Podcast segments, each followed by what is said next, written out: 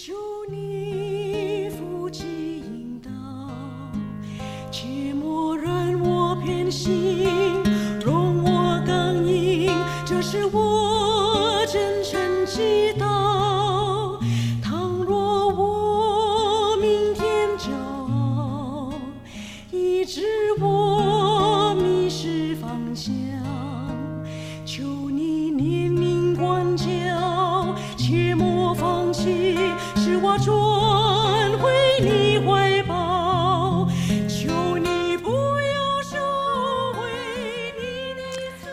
兄姐妹，大家早安！好朋友们，大家好。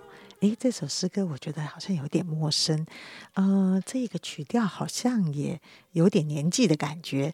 诶，等一下听完 Q T，我们可以来听听看这首诗歌。今天我们要来读路加福音的第十三章，我要给大家从第一节读到第九节。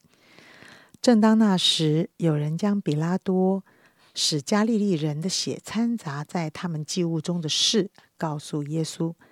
耶稣说：“你们以为这些加利利人比众加利利人更有罪，所以受这害吗？我告诉你们，不是的。你们若不悔改，都要如此灭亡。从前西罗亚楼倒塌了，压死了十八个人。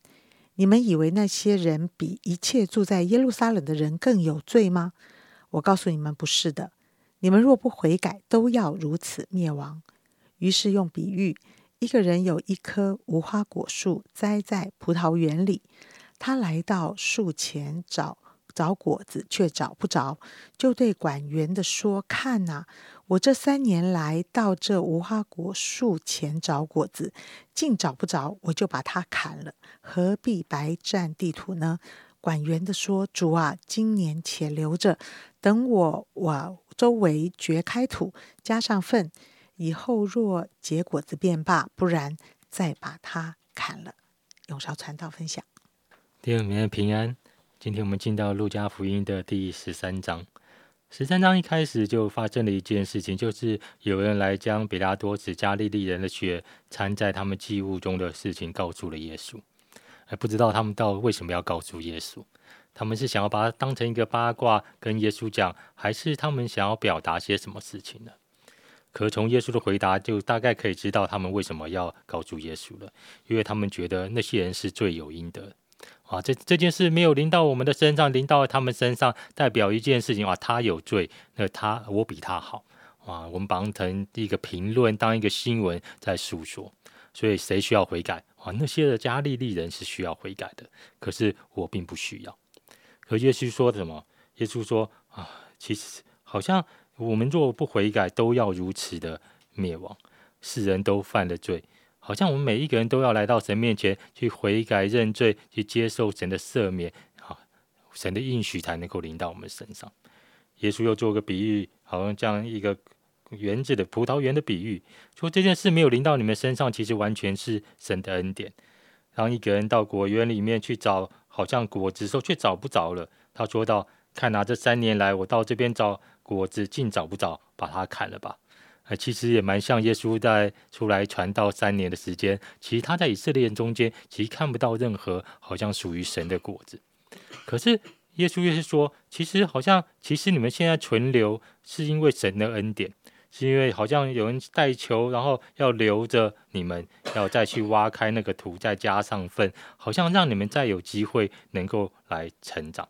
可是。将有一天，我们仍然要面对审判这件事情。如果以后果子仍然没有的话，我们在还是要面对神要审判砍掉的这件事情。我不知道当你看到这段经文的时候，你会有什么样的感觉或怎么样想象？啊，我们的神其实蛮严厉的，啊，他是一个审判的主，他很渴望我们结果子。嗯，这样听起来压力真的还蛮大的。这这位神好像在天上，神蛮像一个老师一样，一直在检查我们的考卷到底考得如何，然后要不要把考虑要不要把我们当掉。可是我们却要现在知道一件事情，呃，其实这位神是很渴望我们结果子，他是我们的，他栽培我们，他种植了我们，其实他放下许多的恩典在我们的身上。当很多时候我们不结果的时候，我们会觉得是啊，因为这个土壤不够好。也环境太炎热，因为没有人照顾。可耶稣却说到，其实不是的，是因为其实你我们是神所栽种的，他掘开我们生命中和那个土，开始把土弄松，他加上肥料，他就其实我们生命中好像一直神摆下许多人在我们里面旁边，使我们能够来成长。所以，当我们如果不结果之后，其实我们必须要再次去想，其实不一定是环境的炎热，而是我们生命出了一些的状况。可能我们不够健康，我们生命中一直有个破洞，一个好像有虫害吧，一直使我们好像在与那个虫害开始来抗争之中，却没有办法顺利的成长。也许我们生命中有一些好像呃有一些嗯小问题吗？或者是一些习惯，说使我们好像。不容易与神亲近，开始慢慢的远离神，也有可能我们生命中其实我们不太愿意被神来修剪，呃，如同耶稣所做的那葡萄园比喻，就是修神修剪我们是让我们结果子更多，可是我们不愿意被修剪。嗯，你有没有看过一些树，它一直往外往外长，可是不结果子的啊？可是，当你真的要它结果子时，你就把一些枝条剪掉的时候，它才能够好像它的养分是在结果子上面，而不是一直在往外长到一个可能很虚空的地方。我们能不能够结果子，可能有时候是我们根不够深，而当我们紧紧扎根的时候，我们就可以吸取到神所赐给我们的恩典跟养分。可是，到底什么是结果子呢？我想，耶稣其实非常提醒我们在不管在。十二十三章一直好像有那个假冒为善的人出现，假冒为善的人，他们也看起来是在结果子，可是他们不是真正靠着他们的生命在结果子，他们好像把所有的果子拿那个钉枪把钉在树上，就看起来人以为很多的果子，人以为是丰收，可却只是要人的称赞，只是虚假。很多人也可能开始用自己的行为很努力的去结一些果子。啊，或者有的人却以为参加很多的聚会、很多的服饰就是结果子吧？如同耶稣在十三章二十六节说到一件事，哇，他说那时候好像得救的人少吗？有门徒问说有得救的人少吗？然后耶稣就说那时候好像有的人会说啊，我在你们耶稣面前吃过饭呐，我在听过你们教导人呐，可越去说说他，我不认识你们。很多时候，我们也从外在的环境以为我们这样就是结果子，可真的求神来帮助我们，好好审查我们的生命。我们那个生命，我们有一天要在神面前是交账的。而这个审查不是跟别人比较啊，不是我比他好啊，这件事临到他身上没有临到我身上啊，我比他好啊，我得到的比较多啊，我比他好，而是神说多收多给的要多收。所以，当我们好像觉得我们更多的领受神的恩典的时候，其实有一天我们要更加的回回到神的面前，结出更多的果子来。我们不是用比较来评断我们是否结果子，而是我们要知道，我们要来到神的面前。有一天，可是那来到神面前，不是因为神很残忍，其实当审判临到的时候，是神在看我们是不是真的悔改在他的面前，我们真的愿意来到他们的面前。如同约翰福音十三章最后说到，耶稣的一个非常感慨的事情是三十一节说：“耶路撒冷啊，耶路撒冷啊，你们常杀害先知，又用石头打死那奉差遣到你们这里来的人。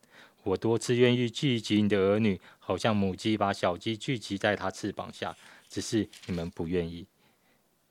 真的求神帮助我们成为一个愿意的人，好像。”当最后说到，只他只等到他们说奉主名来的是应当称颂的，真的帮助我们降服在神的面前，我们还开始悔改、省察我们的生命，来到神的面前，因为奉主名来的是应当称颂的。谢谢少哥。呃，我想这段圣经有很多丰富的内容，呃，我特别真的体会到谁更有罪的这个问题。呃，如果我们常常说：“哎，你好像有罪哦。”我觉得大家真的不会承认这件事情，而且听了非常的生气，很不舒服。但是，人人在罪恶感的里面受到了困扰，这件事，我真心的觉得每一个人都会有这些经验。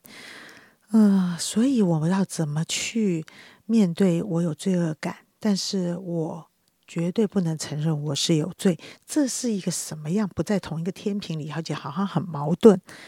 所以我在想，呃，也包括我自己，我总是在比较当中呢得到一些安慰啊。这个比较就像 永韶说的，呃，我有比他好，我比他好。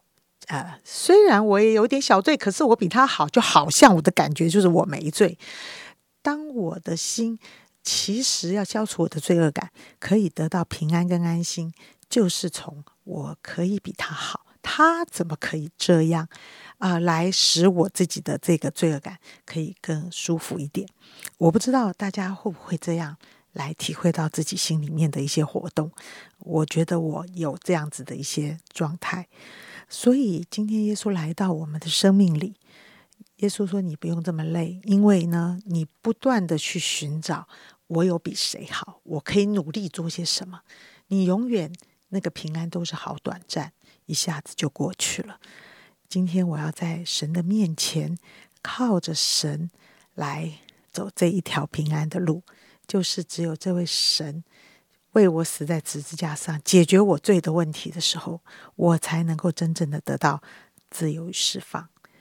而第二个讲讲到那个结果子这个问题啊，我也觉得哎呦，听起来相当的惨。每年都要交账，交不出来的话，好像就是没这个业绩，我就下一波的裁员大概就是我 这种这种感觉。可是我又回想结果子的圣经。好像诗篇有这样讲，他说好像一棵树栽在溪水旁，按时候就结果子。哎，没见他很努力耶。我就在想，神的意思是什么？神的意思是说，那个生命是栽在溪水旁，与上帝连结的时候，结果子就是一件这么这么样自然的事情。